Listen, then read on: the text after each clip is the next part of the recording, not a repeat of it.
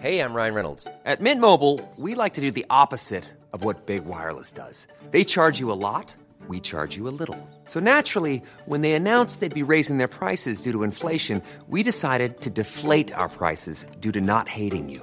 That's right. We're cutting the price of Mint Unlimited from $30 a month to just $15 a month. Give it a try at mintmobile.com slash switch. $45 upfront for three months plus taxes and fees. Promo rate for new customers for limited time. Unlimited more than 40 gigabytes per month. Slows. Full terms at mintmobile.com.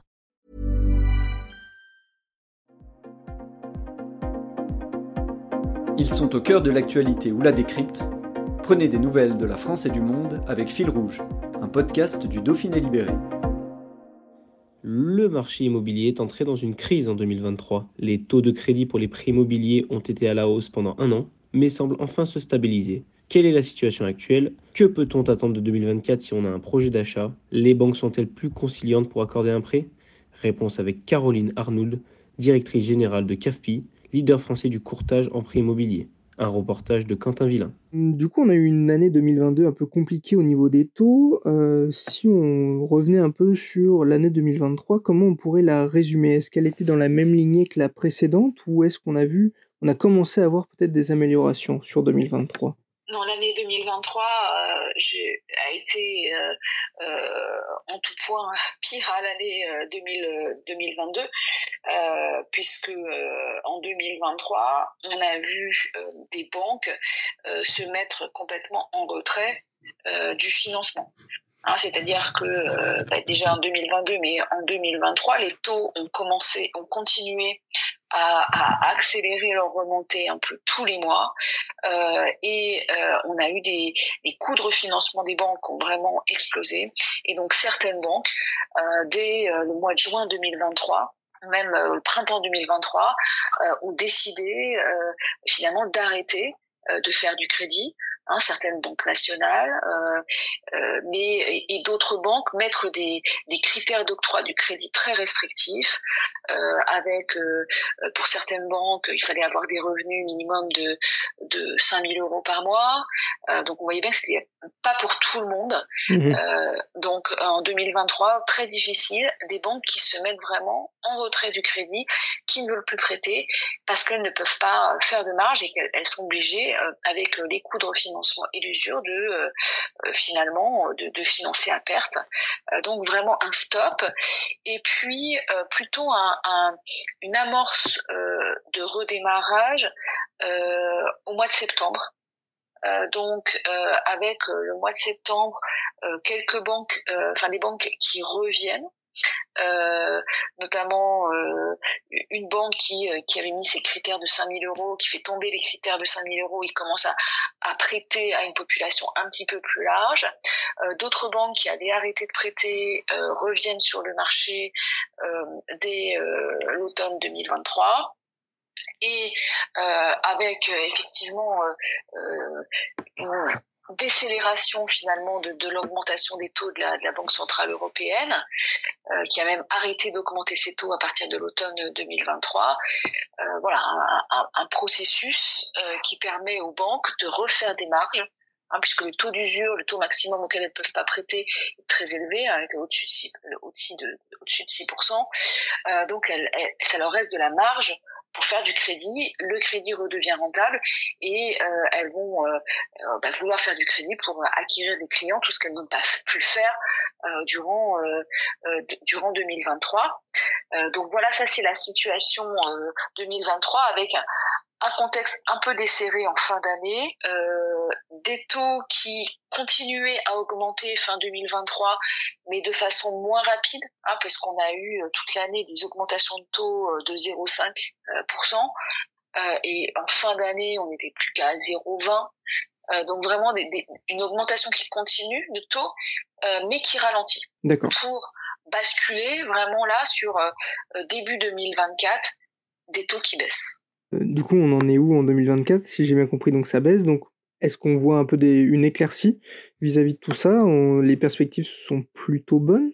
On peut le dire ouais. Alors les perspectives euh, sont bonnes. Hein. C'est vrai qu'après avoir atteint un palier fin 2024, euh, les taux de crédit euh, ont commencé à entamer une baisse hein, euh, en janvier 2024.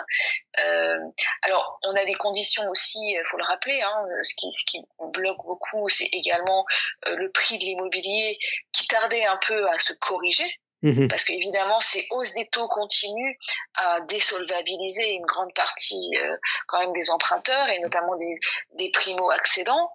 Euh, mais euh, sur 2023, on a vu sur certaines villes des corrections quand même assez fortes euh, je pense à des sur des, des grandes métropoles, hein, sur euh, sur Paris, euh, sur Lyon, des baisses de près de 6% des prix, et au niveau national, global, c'était 1%. Parce c'est vrai qu'on a on a forcément des, des, zones où ça baisse où ça baisse moins, euh, mais globalement, on a une baisse progressive des prix de l'immobilier, on a euh, une baisse des taux, euh, donc là, on est dans une conjoncture en début d'année qui est favorable pour lancer un projet immobilier. Hein, la, la, la, concurrence euh, euh, est encore faible sur le marché. Je le disais, il y a, il y a beaucoup de, de, de, vendeurs qui cherchent à vendre. Hein, euh, il y a peu de candidats qui sont positionnés, euh, mais il y a des biens disponibles et on peut négocier. Hein, C'est-à-dire que aujourd'hui, les acheteurs euh, ont accès au crédit, donc, ils se trouvent un peu en position de force par rapport aux vendeurs qui, eux, doivent vendre euh, et qui vont finalement accepter des marges de négo. Hein, euh, j'ai lu, je crois que c'était dans un rapport de, meilleurs agents, euh, qu'on pouvait avoir des marges de négociation sur certaines ventes euh, de 6%. Euh, donc, euh, on est dans un contexte où on peut avoir un crédit à un taux acceptable euh, et négocier, négocier vraiment l'achat, de son bien. Et nous, ce qu'on pense, hein, c'est que les, taux vont, encore baisser dans les prochains mois. là, autour, en, début d'année, on était sur des taux à 20 ans autour de 3,80. Euh, là, pour des beaux dossiers, on arrive à sortir des taux à 3,50 sur 20 ans. Ah oui. Euh, voilà, donc on a vraiment des, des, des taux qui sont plutôt euh, euh compétitifs. Hein. Il faut pas se référer à la période des taux où c'était à 1%. Euh, ça, je pense que euh, euh on, on n'y reviendra pas ou euh, ou, ou dans très longtemps peut-être un, jour, mais on ne sait pas. mais c'est peu probable. donc là, voilà, on a des taux qui sont qui sont vraiment corrects. Et il faut rappeler aussi aux candidats à l'emprunt et à l'achat que il y aura évidemment aussi des possibles renégociations des taux euh, vis-à-vis de leur banque dans, dans les prochains mois. Donc euh, voilà, on, on, est dans une conjoncture euh, où les acquéreurs peuvent profiter de, de marge de négo. Parce que pendant un moment, on a, on a cru que le, le taux allait passer au-dessus des 5%, donc là, visiblement, on est sûr que ça ne ça passera pas au-dessus. Non, c'est sûr, c'est sûr. Là, on, va des taux, on a des taux qui vont, qui vont rester euh, euh, en dessous de en dessous de 4 hein. et on peut même euh, imaginer nous on pense euh, être euh, vous voyez quand on arrive déjà à avoir des taux à 3,50 sur 20 ans aujourd'hui euh, on peut euh, vraiment imaginer être autour de 3 à la fin d'année Là, on est sur des taux qui baissent parce que les banques veulent faire de la conquête commerciale, euh, ont de l'appétence pour faire du crédit. Euh, donc on est dans une période de concurrence, hein, c'est-à-dire que les banques, pour aller chercher les clients, elles vont devoir être compétitives sur leur taux pour aller chercher ses clients. Mais on a un autre euh, euh aspect très important qui interviendra maintenant, on le sait, euh, courant 2024, on ne sait pas vraiment quand, c'est la baisse des taux de la Banque Centrale Européenne. Là, euh, depuis plusieurs périodes, elle a décidé de ne plus augmenter ses taux donc de les stabiliser à ce niveau-là pour permettre à l'inflation de refluer encore un peu, euh, parce que la cible hein, d'augmentation de, de, des taux, c'est pour faire baisser l'inflation, euh, mais euh, elle va desserrer ses taux hauts, elle, elle va les baisser en 2024. ce qu'on ne sait pas encore, c'est quand. Certains observateurs avaient dit le printemps. Voilà, on est probablement plutôt au cours du milieu d'année alors avant l'été, après l'été, mais milieu d'année, la Banque centrale devrait baisser ses taux, donc ce qui devrait encore permettre aux banques finalement de baisser aussi bah, leur, leur taux de, de crédit bah, de, façon de façon mécanique. Des, des, bonnes nouvelles alors, visiblement. oui, des bonnes nouvelles, exactement. Donc les, les, banques, comme vous l'avez dit, elles ont serré la vis évidemment donc dans les deux dernières années, euh, et comme vous l'avez dit, elles essaient de donc reconquérir. Comment elles le font? Est-ce qu'il y a des choses nouvelles peut-être qui sont mises en place? J'ai cru lire dans un de, de peut-être de vos rapports que justement des on pouvait emprunter jusqu'à 30 ans dans certaines banques ce qui est original, vous savez, c'est que euh, non seulement hein, on a une période où elle ne prêtait pas, mais là, les taux à 30 ans, aujourd'hui, vous avez les critères HCSF hein, euh, du, euh, du euh, Haut Comité à la stabilité financière, euh, qui indique dans ces critères d'octroi que le taux d'endettement doit pas être supérieur à 35% et qu'on ne peut pas prêter au-delà de 25 ans, dans la mmh majorité des cas. donc là, on a des banques euh, tout à fait de façon originale, euh, qui disent bah moi je euh, propose des taux à 30 ans hors critères d'octroi du HCSF. Bon, évidemment, c'est pas grave parce que dans ces critères, le HCSF permet d'avoir des dérogations. Donc, les banques, pour 20% de leur de leur crédit, elles peuvent déroger, donc octroyer des, des crédits qui sont en dehors de ces normes. Et donc, elles en profitent pour lancer ces taux à 30, à, 30 ans. Des taux à, des, des crédits à 30 ans, on en a déjà vu. Hein, c'est pas quelque chose qui est nouveau. Euh, et moi, je pense que c'est une très très bonne solution euh, pour resolvabiliser les primo-accédants. Parce que euh, les primo-accédants aujourd'hui, il faut de, l'apport, hein, en moyenne 20% d'apport. et les prix, enfin les taux ont un peu augmenté, les prix ont un petit peu baissé, mais euh, leur problématique euh, et, avec le taux d'endettement à 35%, euh, c'est les premiers qui ont été désolvabilisés et qui ont eu vraiment des difficultés d'accès euh, au crédit. Là, avec des taux à 30, avec des crédits à 30 ans, vous pouvez lisser et justement bah, avoir ce crédit. Hein, donc avoir un crédit en alors on a jusqu'à 30 ans, hein, mais même 27, 28, 29, parfois rajouter une année, ça vous permet de passer dans les critères euh, d'octroi de crédit et d'avoir votre crédit. Et franchement, euh, c'est pas un risque. J'entends, euh, on s'endette sur 30 ans. Vous savez qu'en France, la moyenne d'un crédit, c'est 8 ans. Donc le, le primo-accédant qui va acheter euh, avec un crédit à 30 ans, dans 8 ans en moyenne, il va revendre son bien pour racheter un autre bien. Et là, il va pas forcément reprendre un crédit à 30 ans, mais il sera tout à fait euh, euh de le faire. Hein. Mais euh, le crédit à 30 ans, c'est vraiment une facilité euh, sans risque, hein, puisque les primo-accédants aussi, ils ont quand même des potentiels évolutifs en termes de salaire. C'est des crédits de toute façon qui n'auront pas forcément bout, qu'ils pourront négocier. Et moi, je trouve que ça reste important aujourd'hui d'acquérir son logement. Je veux dire, le logement aujourd'hui, euh, c'est le principal euh, placement euh, sécurisé pour sa retraite. Euh, et on nous l'a toujours dit, et c'est encore vrai, euh, acheter, voilà, ça permet euh, de placer, de sécuriser pour sa retraite et de, de, finalement de plus avoir de loyer à payer ou de charges de loyer quand on est en retraite et que, et que les revenus baissent. Donc ça reste un très bon placement. Il n'y a pas de il a pas de risque non plus de surendettement. Il faut dire les mhm. choses. Le crédit immobilier n'est pas facteur de surendettement. Hein, le crédit immobilier, et justement, en plus, vous, vous, vous lissez les mensualités. Donc, euh, vous avez des mensualités moins fortes que si vous étiez sur 25 ans. Donc, vous avez un reste à vivre euh, qui est quand même euh, plus favorable. Donc, je pense que pour les primo-accédants, c'est vraiment tout bénéfice et tout bénéfice. Et quand vous mettez un, un crédit à 30 ans, euh, comme vous en avez 30, par exemple, ça fait 60 ans, 60 ans que vous êtes toujours actif. Mmh. Vous voyez ce que je veux dire? C'est pas comme si, voilà, quand je serai à la retraite, je pourrais, devrais payer un crédit. Mais non, psychologiquement, euh, on est toujours actif. Donc, euh, et c'est pas des facteurs de, surendettement. Le crédit immobilier, de toute façon, n'est pas un facteur de surendettement. Si vous euh, regardez les chiffres de la Banque de France, euh, vous n'avez même pas 10% des dossiers de surendettement qui concernent quelqu'un qui a un crédit immobilier. plus de 90% des dossiers de surendettement sont des locataires. Le surendettement, c'est le crédit renouvelable, le, le crédit conso, mais c'est pas le crédit immobilier.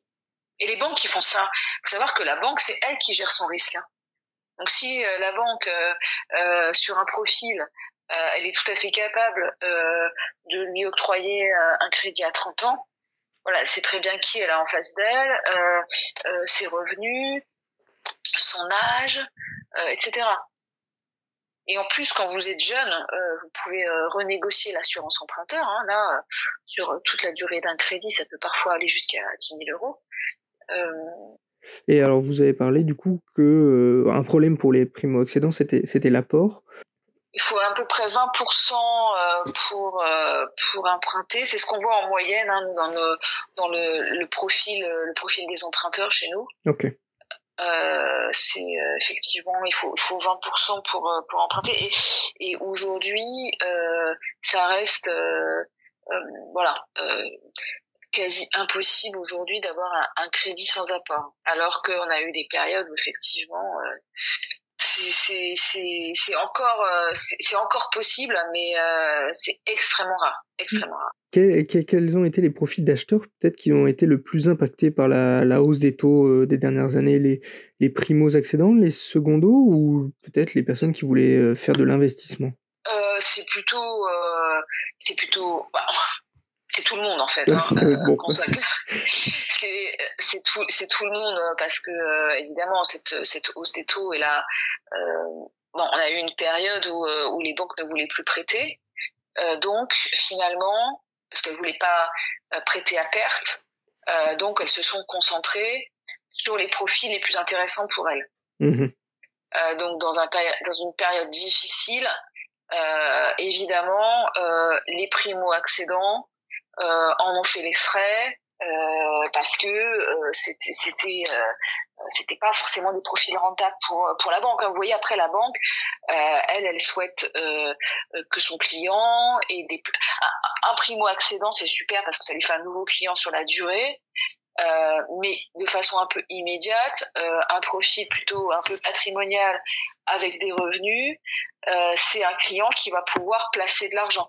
Hein, et, dans une période de recherche de liquidité, les banques, euh, si elles dérogeaient un peu à leurs critères et ouvraient les vannes, c'était plutôt pour des profils euh, qui avaient des revenus, qui avaient la possibilité de placer aussi de l'argent dans la banque et donc de, de, permettre à la banque d'avoir plus de revenus sur ce client-là.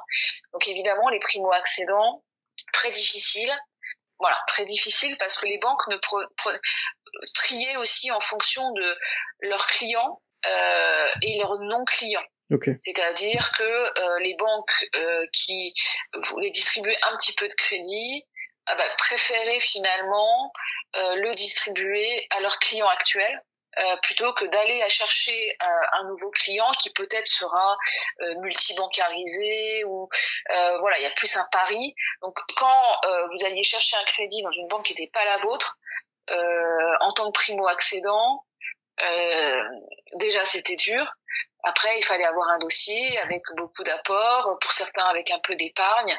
Euh, donc oui, je dirais plutôt, plutôt les primo-accédants, ça a été, euh, ça a été difficile. Aujourd'hui, euh, quelles sont les conditions peut-être optimales en, en, 2024 si on veut avoir un, prêt euh, pour, je sais pas, l'achat d'une maison ou d'un appartement Il vaut, vaut mieux avoir 25 ans, 40 ans, euh, avoir un certain revenu. Vous avez parlé tout à l'heure qu'en 2023, on voulait, enfin les banques voulaient au minimum avoir un salaire de 5000 euros. Qu'en est-il aujourd'hui? Aujourd'hui, tout le monde peut avoir accès à un prêt. D'accord. Il faut, faut, se le dire. Aujourd'hui, les conditions sont ouvertes. Il faut évidemment toujours avoir un apport. Hein, mhm. ça, voilà, il faut travailler son apport. Les conditions sont ouvertes et on a un panel très large de banques aujourd'hui. Toutes les banques aujourd'hui prêtent. Il hein, faut se le dire, toutes les banques prêtent. Donc, euh, on est quand même passé d'une période en 2023. La difficulté, c'était avoir un prêt. Mhm. Là, en 2024, ça va être avoir un prêt et avoir, mais ça va pas être avoir un prêt parce que ce sera possible, mais c'est trouver les meilleures conditions pour avoir un prêt vous voyez bien quand je vous dis que vous avez des taux un peu de marché à 4,60 et que nous on arrive à avoir des taux, euh, vous avez vu le meilleur à 3,50 euh, ou une moyenne à 4, eh ben, il va falloir euh, quand même euh, négocier. Donc déjà, il faut faire, et c'est la, et la règle, un bon dossier. Il faut préparer son dossier avec son apport, ses garanties, optimiser aussi quand vous vous préparez à faire un, un, crédit, mais ça c'est vrai tout le temps, euh, bah, bien travailler votre dossier dans le sens où faites attention euh, certains mois avant euh, de pas avoir euh, un petit frais débiteur, de pas avoir un prélèvement sur des trucs de jeu, voilà, avoir un compte à peu près parce que tout, tout ça évidemment ça va être ça va être épluché. Et ensuite faire des simulations.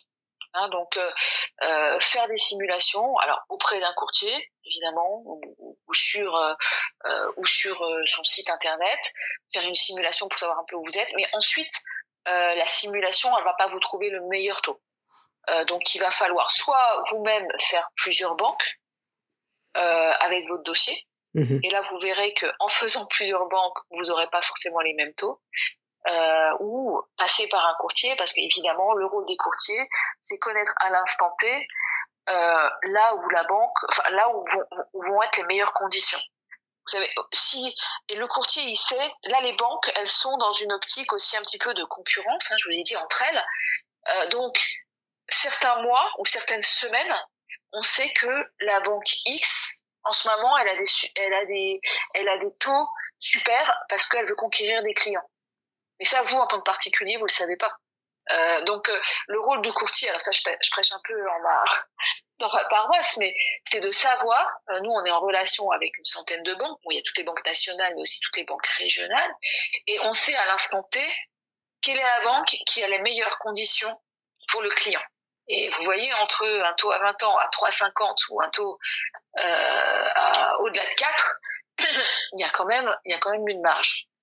Et, euh, et et, on peut aider aussi euh, bah, les candidats à l'emprunt euh, de finalement préparer, préparer leur dossier pour avoir accès, accès à ces niveaux de taux. Hey, it's Danny Pellegrino from Everything Iconic. Ready to upgrade your style game without blowing your budget? Check out Quince. They've got all the good stuff, shirts and polos, activewear and fine leather goods, all at 50 to 80% less than other high-end brands. And the best part? They're all about safe, ethical, and responsible manufacturing. Get that luxury vibe without the luxury price tag. Hit up quince.com slash upgrade for free shipping and 365 day returns on your next order. That's quince.com slash upgrade.